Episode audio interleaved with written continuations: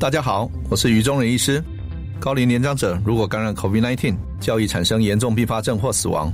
为了保护家中长辈，请符合接种顺序的长者尽快接种疫苗。如果最近身体有状况或慢性病情不稳定，请在身体状况较稳定后再安排接种。也请多观察长辈接种后是否有不适反应。如果症状持续或两日内没有好转，请尽快就医。有政府，请安心。以上广告由行政院与机关署提供。亲爱的大哥大姐们，大家好，我是银法新世界节目的主持人念洛。那么从去年到今年，我们的生活都有着极大的改变。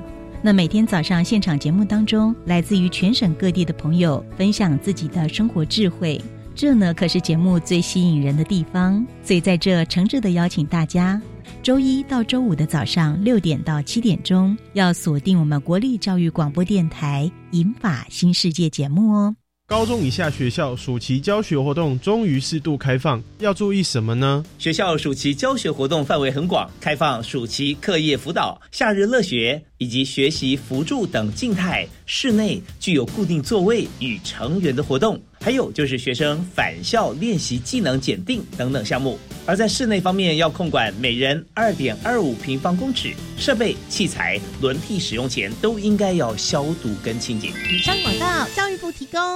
大家好，我们是 The Wanted 寻人启事。您现在收听的是国立教育广播电台。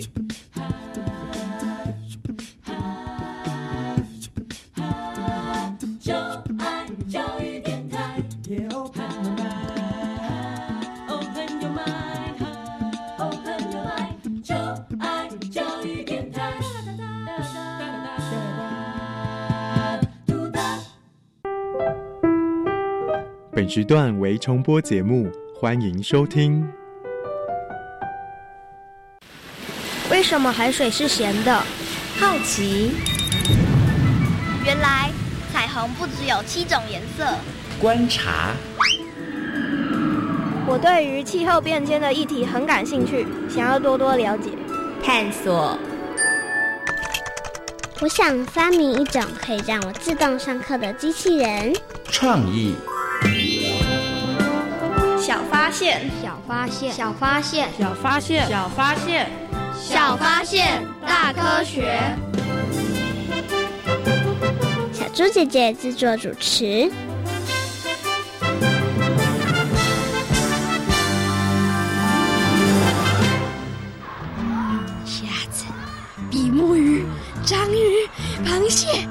的口水都快流下来了，张涛场，你怎么什么都能联想到吃的？民以食为天，难道你没听过吗？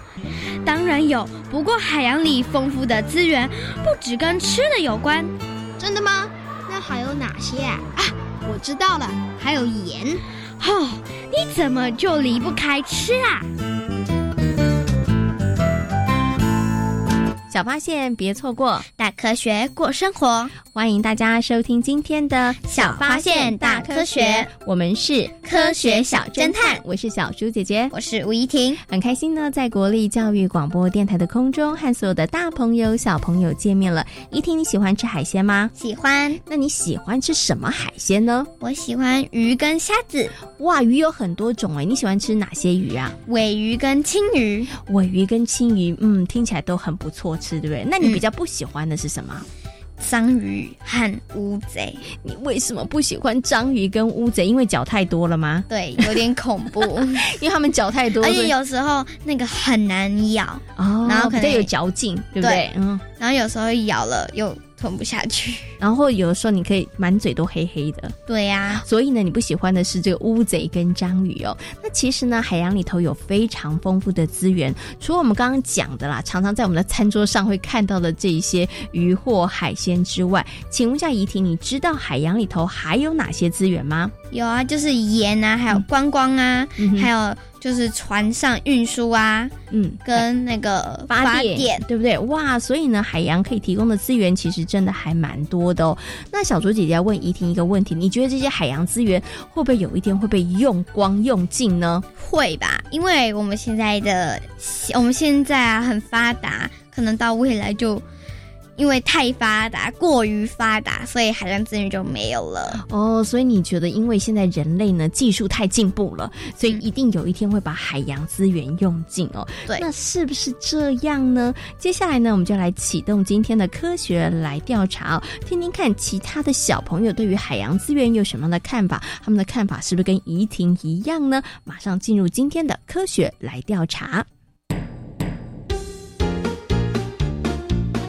有问题我调查，追答案一级棒！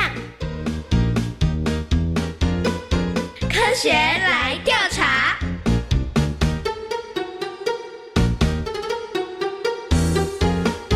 科学来调查，总共设有三道关卡，闯关成功就能获得最高荣誉——海星奖。答对两道关卡者。是海兔奖的得主。如果只答对一题的话，哦哦，那就请你带回海龟奖，继续好好努力。祝福各位挑战者顺利闯关成功。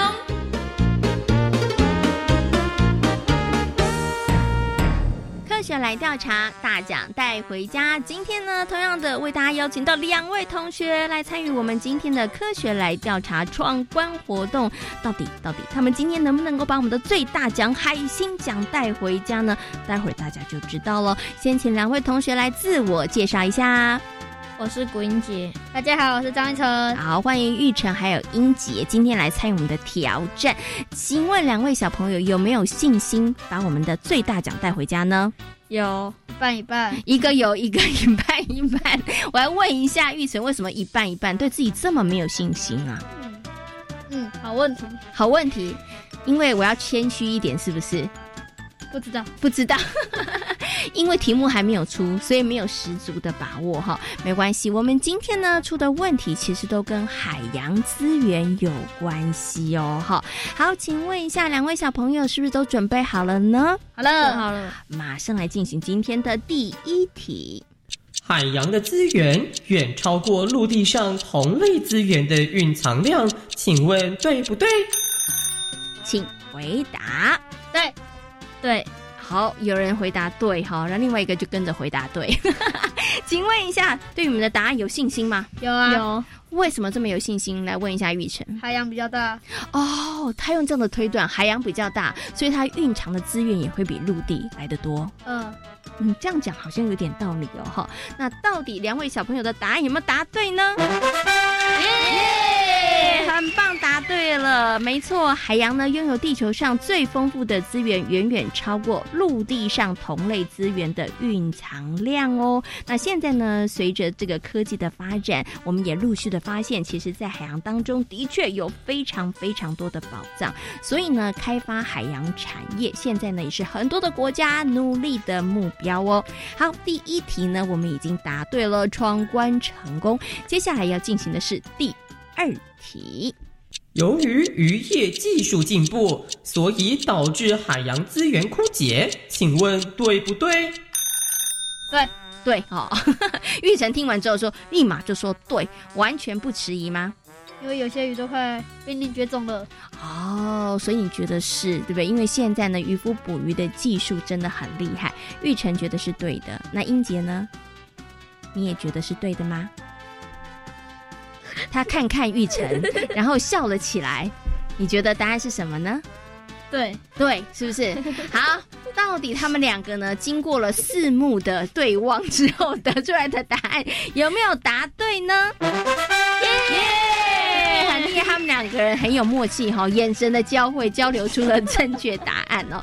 没错，因为呢，数十年来呢，各国在远洋渔业的技术发展非常非常的快速哦。那再加上呢，全球缺乏这个妥善的海洋公约保护海洋的这样子的一个政策跟法令，所以啊，海洋的资源真的是越来越少喽。那刚刚玉成讲对了，真的有些鱼类他们已经濒临绝种了哈。好，这个问题呢，也是大朋友跟小朋友要特别注意的哦。好，我们距离海星奖只剩下最后一步了，最后一关了，有没有信心？有有。好，马上来进行今天的第三题。有些国家已经开始利用海洋发电，请问对不对？对对。哦，完全不考虑吗？完全不考虑。真的？你们有在其他的报章、杂志、媒体上看过类似的报道吗？有有我有，台湾不就有吗？台湾有吗？我有听过，你有听过是不是？哦，好，所以在大家那个可能有点模糊的印象当中，大家觉得这一题的答案是对的，那到底对不对呢？很棒，答对了，没错。现在的确有一些国家呢，已经开始利用海洋来发电了。那也就是呢，我们所说的海洋能。海洋能呢，是利用海洋运动过程生产出来的能源，而这些能量呢，包括了潮汐能、波浪能、海流能、海洋温差能跟海水盐差能。哇，真的非常的多。所以呢，其实有很多的国家已经开始在想办法利用海洋来发电喽。哇，我们。我们今天英杰呢，还有我们的玉成很厉害，连闯三关成功，获得了我们的最大荣誉，就是我们的海星奖。看来两位小朋友呢，对于海洋的认识真的还蛮多的哦。海洋的资源呢，真的是很不少哦。可是呢，人类到底有没有好好的运用跟珍惜呢？这是很值得大朋友跟小朋友好好来思考的哦。那今天呢，也非常谢谢两位小朋友参与我们今天的挑战。科学来调查，大奖带回家，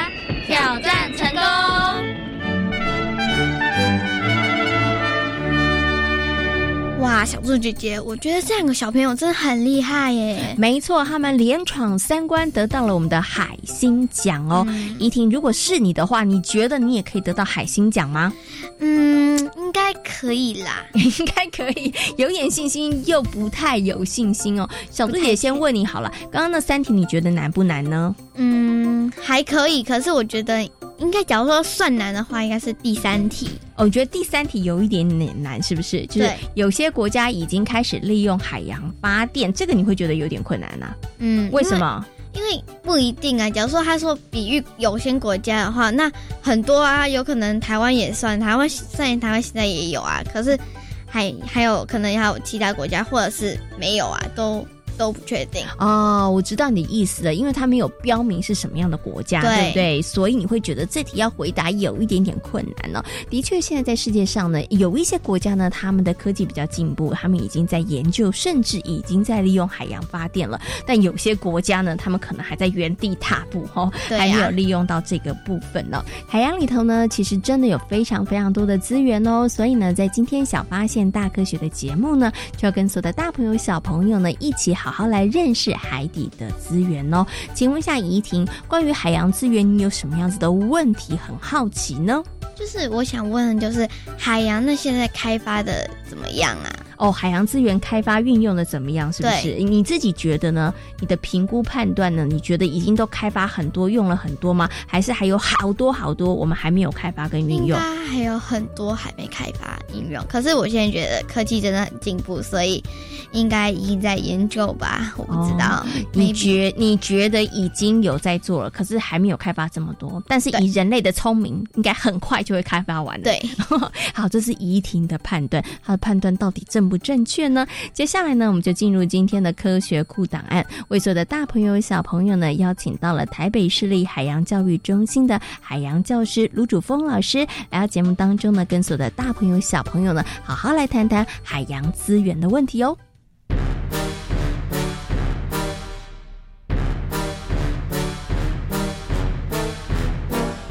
科学库档案。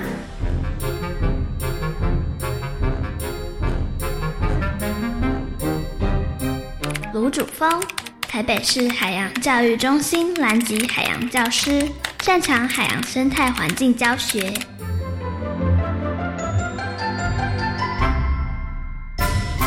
在今天科学库档案的单元当中呢，很高兴的为所有的大朋友、小朋友呢，邀请到了台北市海洋教育中心的海洋教师卢主峰老师呢，来到节目当中，跟所有的大朋友、小朋友呢，好好来讨论海洋资源。小朋友，你知道吗？其实海洋里头的资源真的非常非常的丰富，有一些它甚至比陆地上还要丰富哦。那首先呢，先来欢迎我们的卢老师。Hello，卢老师，你好。你好，小猪姐姐。嗯，请问一下，卢老师，到底海洋里头有哪些资源呢？呃，论生物类的资源的话，就是所谓最主观的，就是我们的鱼类。嗯哼。那所谓的海鲜这些东西都算是生物类的资源。那非生物类的，那像是一些海水的一些动能，比如说洋流，哎，然后风力，甚至有一些海底的矿产。那还有一些很特殊的，未现在不没办法开发的一些能源，嗯，可能未来可能可以开发。像就我所知，可能有一种。能源叫做可燃冰，嗯，它是冷的，可是它可以燃烧哦，所以这就很特别。那这个会不会造成未来有一些特殊现象？那就不知道。嗯，OK，所以其实，在海洋里面的资源真的是很多哈。有一个是会动的，就是这个生物类；还有一个就是非生物类的。非生物类很多有这个矿物质，然后还有像刚刚老师讲的，可能像有一些能源的部分上面，其实都是因着海洋，然后人类可以运用的。可是刚刚老师有提到一个重点哦，像您刚刚提到这个可燃冰，对不对？哈，哎，现在要怎么用，其实还没有想到，对不对？那所以是不是代表着在海洋里头，其实有很多的资源，并不是人类其实都已经开。开发或是人类都在使用了呢？哦，现在目前比较多开发的就是所谓的渔业资源。嗯哼，哎，那在可能我大学的时候，渔业资源大家就说啊，不可能，不可能会把鱼抓完啊，鱼怎么可能会抓完？海洋这么大，对，海这么大，也还有七十 percent 在占陆地占地球面积有七十 percent，怎么可能抓得完？可是实际上，像呃。台湾很喜欢跟一个东西，就是什么东西就要绑一个什么季，嗯，绑在一起。黑尾鱼季，两千年开始办黑尾鱼季，第一年两千年办的时候，我们的总统阿扁总统还跑过去，嗯，哎，那第一年抓了多少只？我记得是几千尾的黑尾鱼，嗯，那到了二零一二年，不好意思，黑尾鱼只剩下五百条了，哇，少了四分之三呢，不是少四分之三哦，嗯，少了。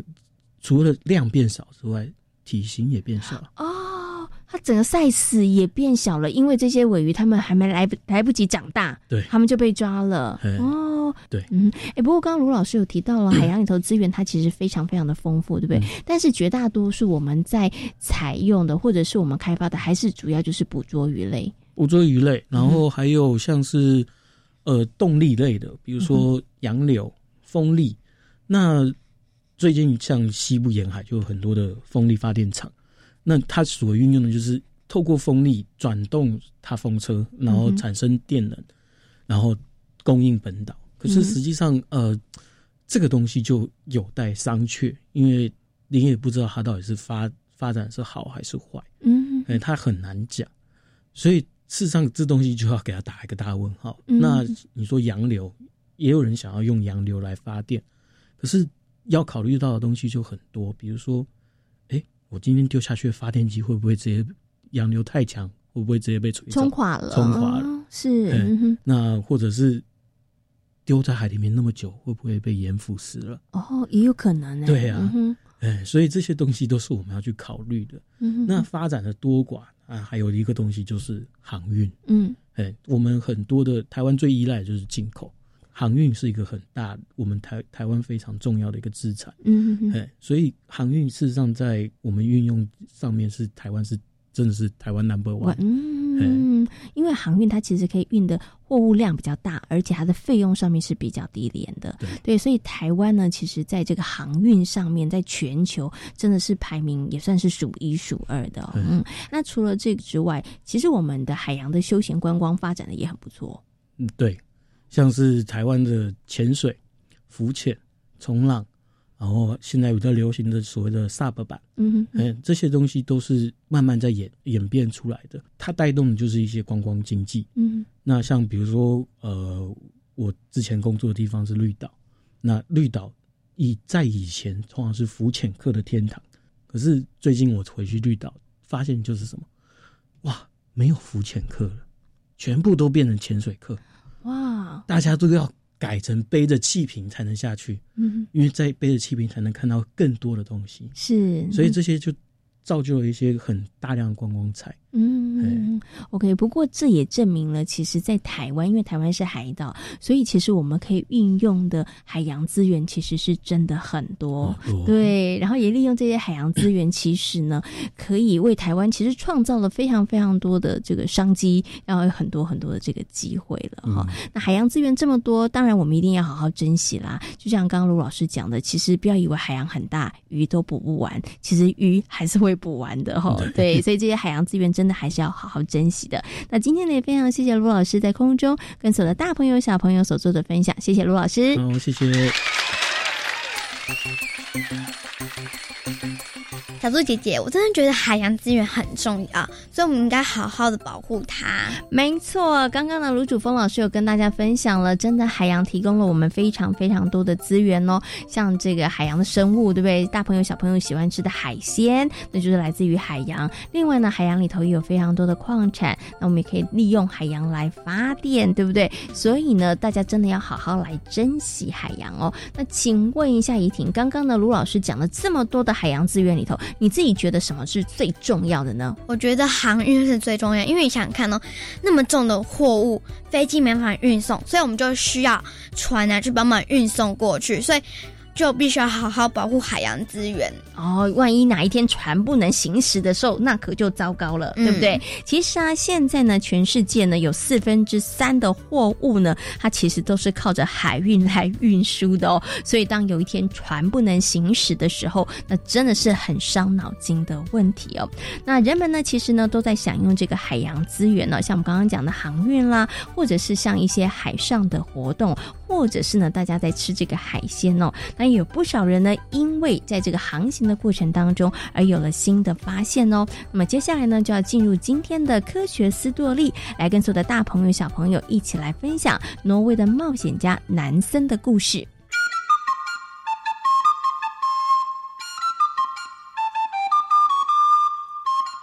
科学斯多利。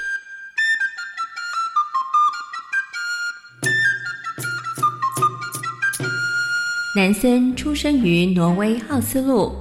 一八八零年，南森进入克里斯蒂安尼亚大学攻读动物学。南森，最近怎么都没有看到你呀？你在计划做什么事吗？没错，我最近正打算乘船到格陵兰去做水域的调查研究呢。格陵兰？那有什么好研究的？有没有研究价值，总得走一趟才知道啊。一八八二年。南森乘船到格陵兰水域做调查研究，这次的调查研究也让他对于研究北冰洋产生了极大的兴趣。当南森从格陵兰回到挪威之后，他到贝尔根博物馆担任动物学采集的工作。虽然回到了挪威，南森的心里头仍然十分牵挂着关于北冰洋的研究。我一定要再回到格陵兰。为什么？因为那里有太多的东西值得我好好的研究。一八八七年，南森提出用雪橇进行横跨格陵兰冰帽进行考察的计划。原本南森期望挪威政府能够提供资金，好让用雪橇横跨格陵兰冰帽的计划能够成型。但是没想到，后来挪威政府拒绝提供资金。南森，现在该怎么办呢？没有钱，根本就没办法到格陵兰呢。别灰心，我们可以再试试其他的方法，也许我们可以找到私人的赞助。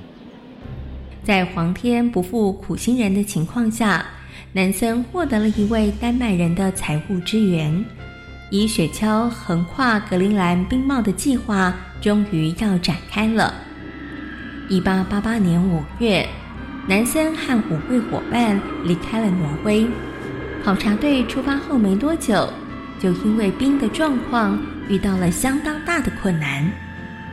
南森，现在该怎么办呢？我们绝对不能就这样打退堂鼓。不管再大的困难，我们一定都要克服。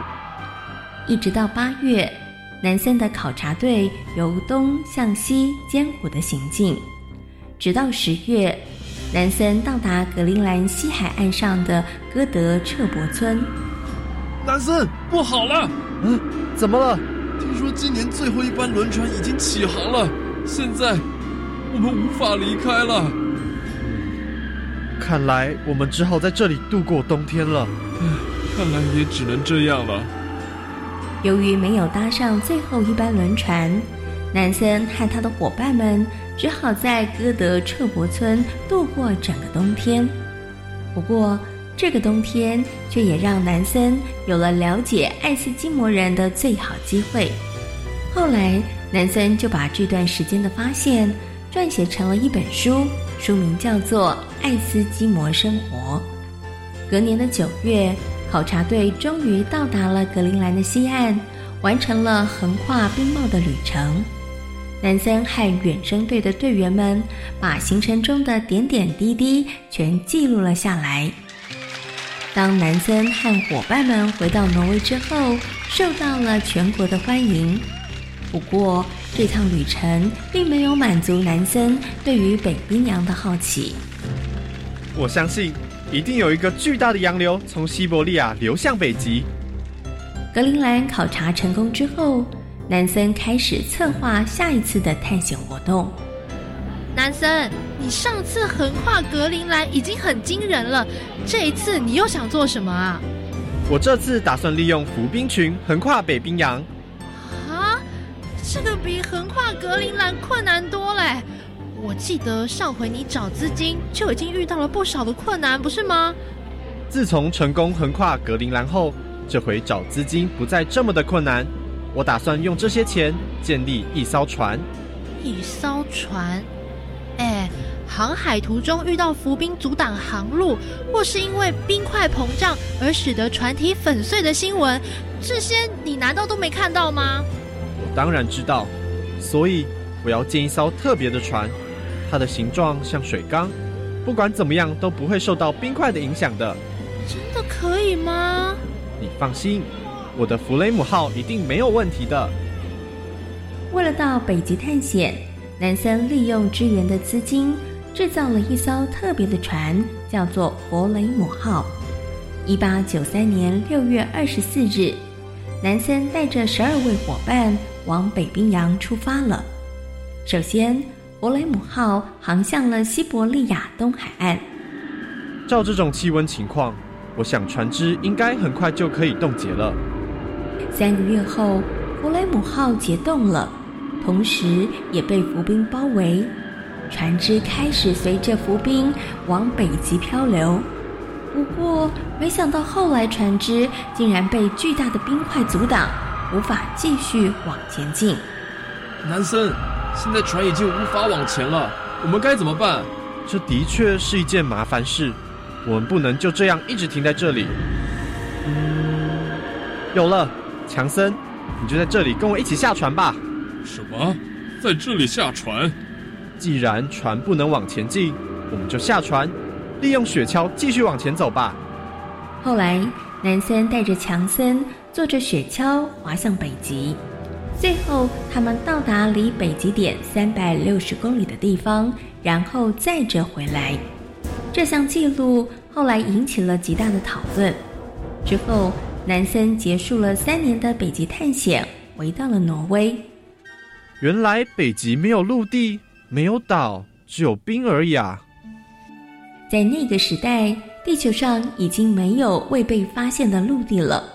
不过，南森的探险之旅却让人们对于一些细节有了更深刻的认识。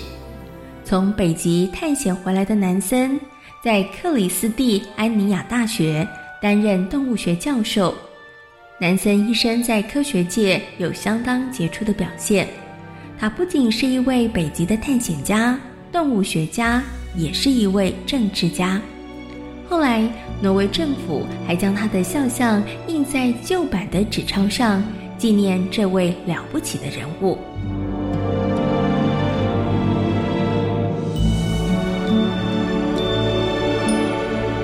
在今天小发现大科学的节目当中，跟所有的大朋友小朋友讨论到的主题就是海洋资源。请问海洋资源丰富吗？很丰富。请问海洋资源有什么呢？有矿物啊、盐啊、发电，还有航运，还有生物、海底生物。哇，你看海洋的资源真的是非常的丰富哦。但人类如果不好好珍惜的话，海洋资源会不会匮乏呢？会不会被我们用尽呢？会。所以呢，我们真的要好好的珍惜它哦。